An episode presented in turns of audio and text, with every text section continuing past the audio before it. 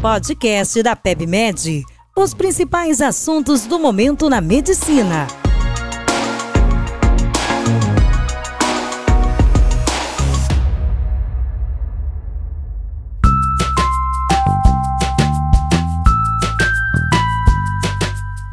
Bem-vindos a mais um podcast do PebMed. É, meu nome é Vinícius Offoli, eu sou editor de Clínica Médica e Terapia Intensiva do portal.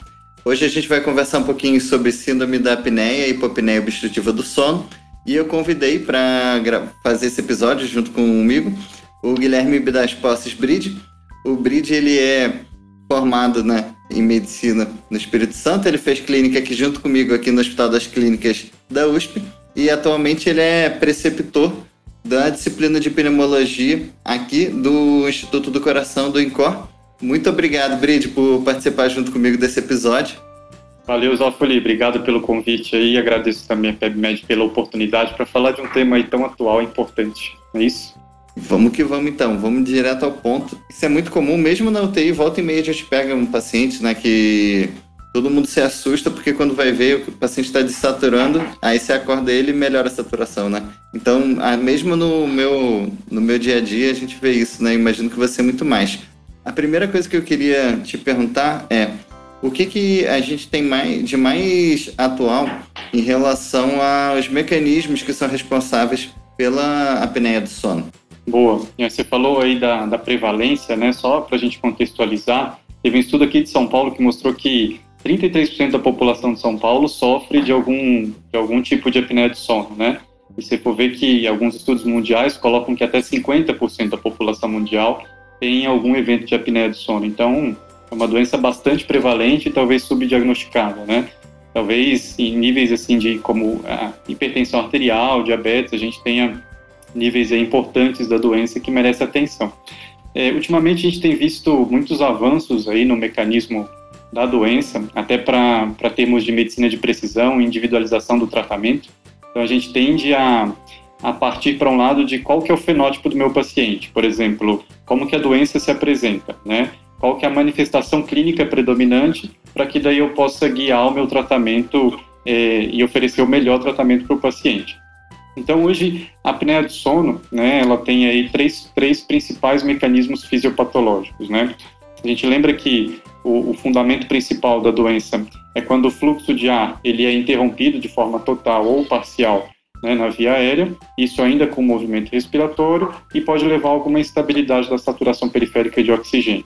De três formas principais, entre elas alterações anatômicas, né, sobrecargas anatômicas, talvez esse seja o principal fator que, que determina a apneia do sono, e daí vem aquele paciente que já tem, por algum motivo, um estreitamento da via aérea superior, pacientes com acúmulo de fluido, né, com edema naquela região, pacientes obesos que têm uma, uma adiposidade central, um acúmulo de gordura na região cervical, e também alguns pacientes que, eh, de alguma forma, a obesidade leva a alguma redução da tração caudal da via aérea, e isso também leva a uma diminuição do fluxo por motivos anatômicos, né?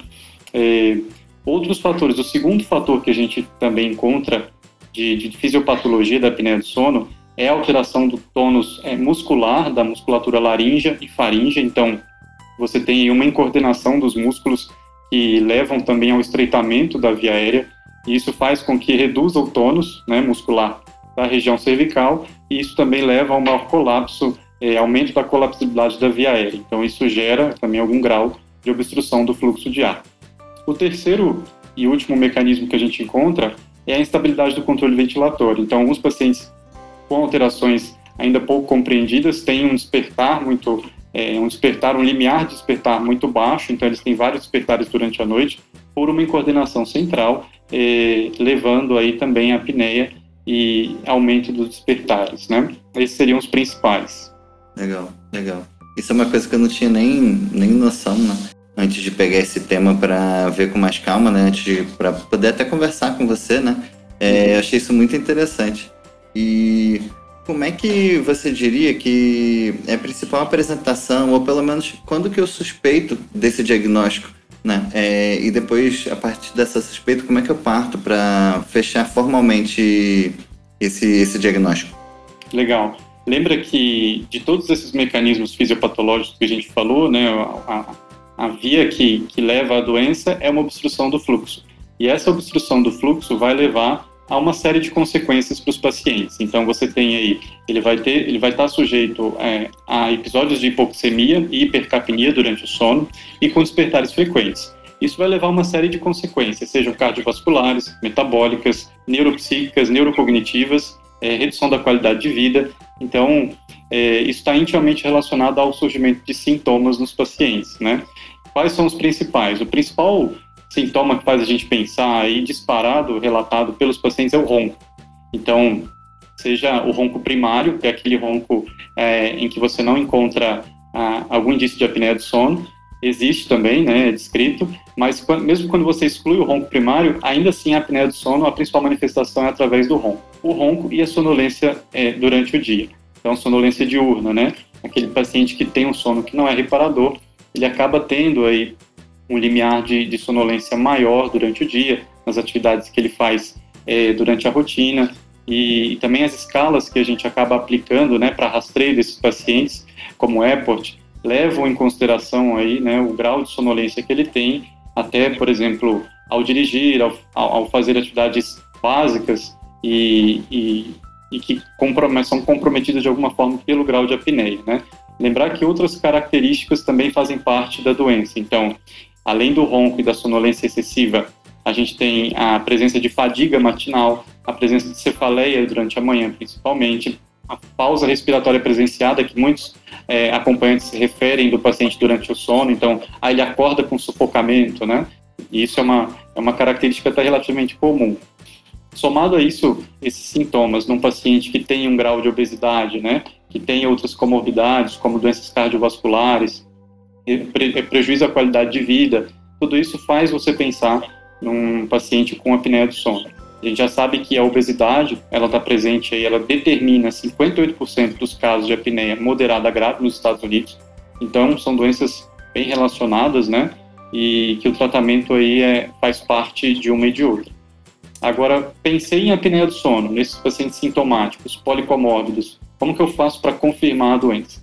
O exame padrão ouro é a polissonografia, né, que ela é feita a, através de sete ou oito canais em um laboratório do sono. Então, você tem aí medida de, de atividade ocular, você tem medidas de ondas é, cerebrais, você tem movimentos torácicos, movimento das pernas, tórax, uma série de eletrodos que o paciente passa ali na, à noite no sono, faz o exame. E quando eu, é, eu tenho uma suspeita muito importante de uma apneia obstrutiva do sono, eu posso fazer a poligrafia, né, que é a polissonografia tipo 3, que é domiciliar. A diferença é que são apenas três canais, o paciente faz em casa, dorme em casa, né, não tem nenhum prejuízo do sono por dormir fora do domicílio, e, e, além da praticidade, né? E ela já é muito bem validada para diagnóstico de apneia do sono, quando você tem um IH acima de 5, né? Um IH que é o índice de apneia e hipopneia. Acima de 5, você já tem um diagnóstico de apneia do sono. Hoje em dia a gente encontra também mecanismos, é, dispositivos é, como os Fitbits, Apple Watch, oxímetros de alta precisão que podem fazer o diagnóstico só com né, a oximetria do paciente ao longo da noite.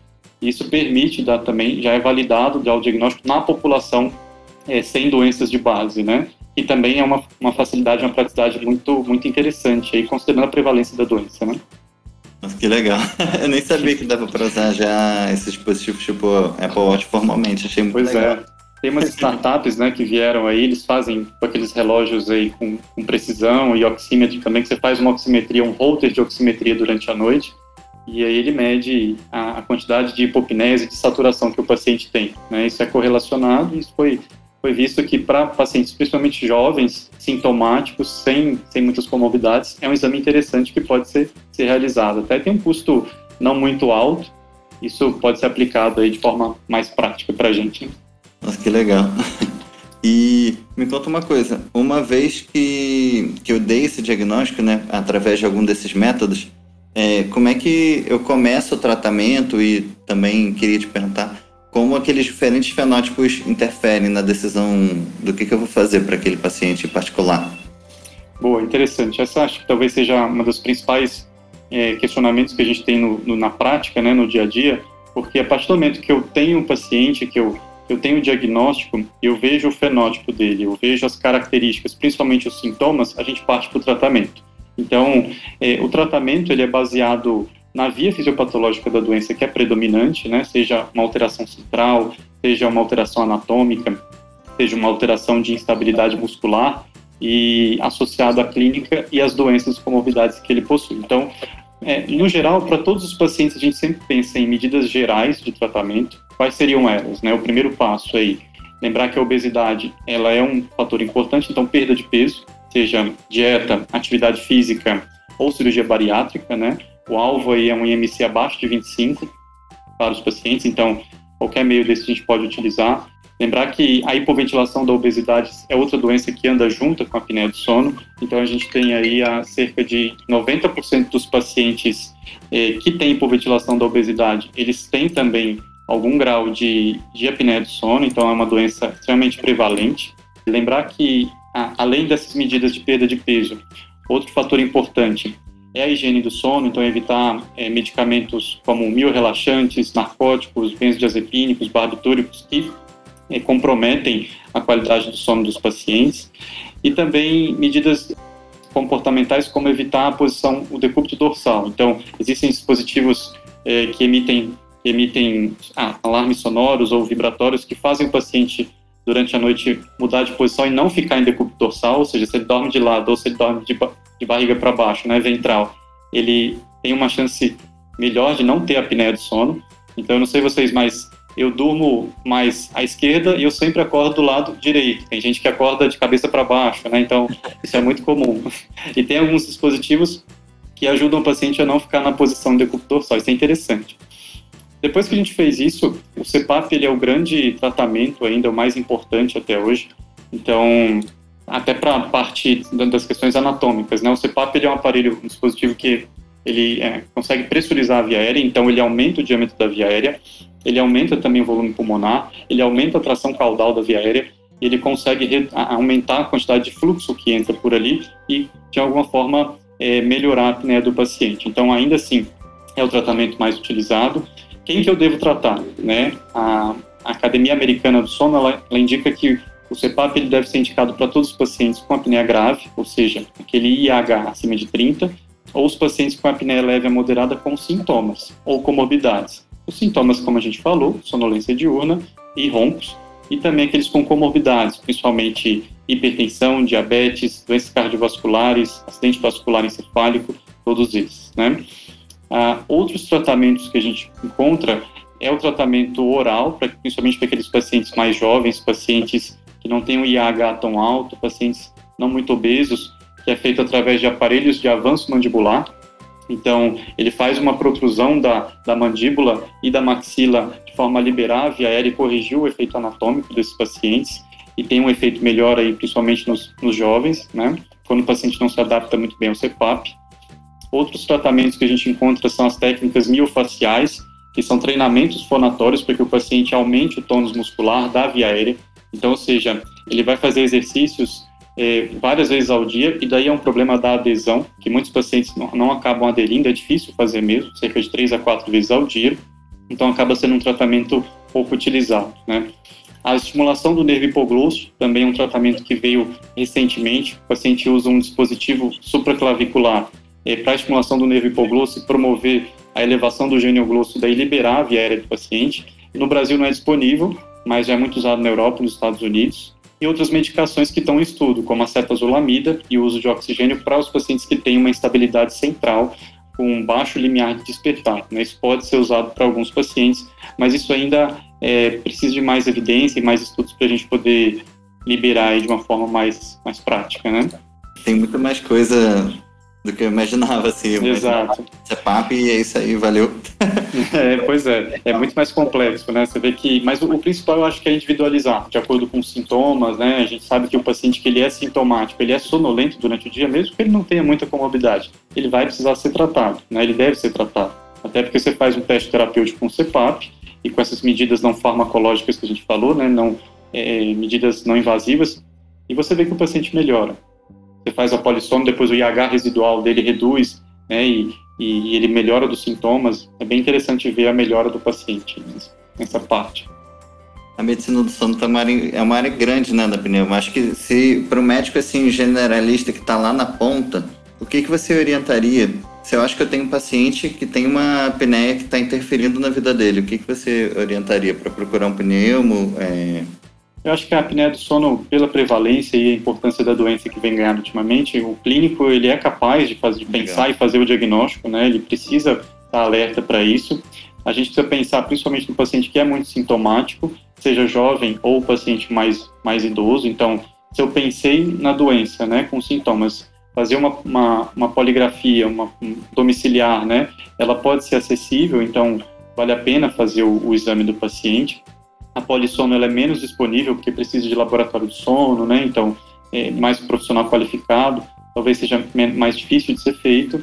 Agora, também é importante para aqueles pacientes que já têm algum evento cardiovascular estabelecido, igual é, cardiopatias, né, doença isquêmica coronária, acidente vascular encefálico principalmente, a gente sabe que nos pacientes que já tiveram um evento, é, a profilaxia secundária, ela acaba, o tratamento da apneia do sono tem um efeito maior na profilaxia secundária do que primária, né? Então isso é interessante de pensar. Se eu estou acompanhando meu paciente que é hipertenso, diabético, cardiopata, que ele já teve infarto prévio, já teve algum acidente vascular encefálico prévio, e ele tem clínica de apneia do sono, a gente precisa pensar e fazer o exame e até oferecer tratamento para esse paciente, que ele pode aí ter uma redução dos eventos é, a posteriori, né? Então, acho que seja um paciente muito sintomático, seja um paciente muito policomórbido, vale a pena a gente pensar, fazer o diagnóstico. Se a gente não está muito seguro de tratar, vale a pena encaminhar, sim, para um especialista, seja para o pneumologista ou para o médico do sono, até para melhor uso da adaptação do CPAP, né? Disponibilidade, oferta aí de outros, de outros tratamentos, né? Como a gente já, já falou, enfim, individualizar aí, de certa forma, o tratamento. Legal, legal. Pô, Brid, muito obrigado de novo pela sua disponibilidade e por fazer esse podcast junto comigo. Eu sempre aprendo muito quando a gente senta para conversar. E espero poder ter essa oportunidade outras vezes, viu? Muito obrigado mesmo. Legal, pessoal. Espero que tenha sido útil aí as informações. Então, ah, lembrar que a doença existe, que ela é bastante prevalente, é uma doença importante.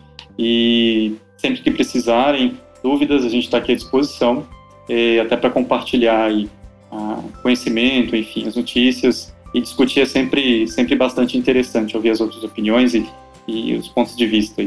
Obrigado aí pelo convite, pessoal, e até mais. Fico à disposição.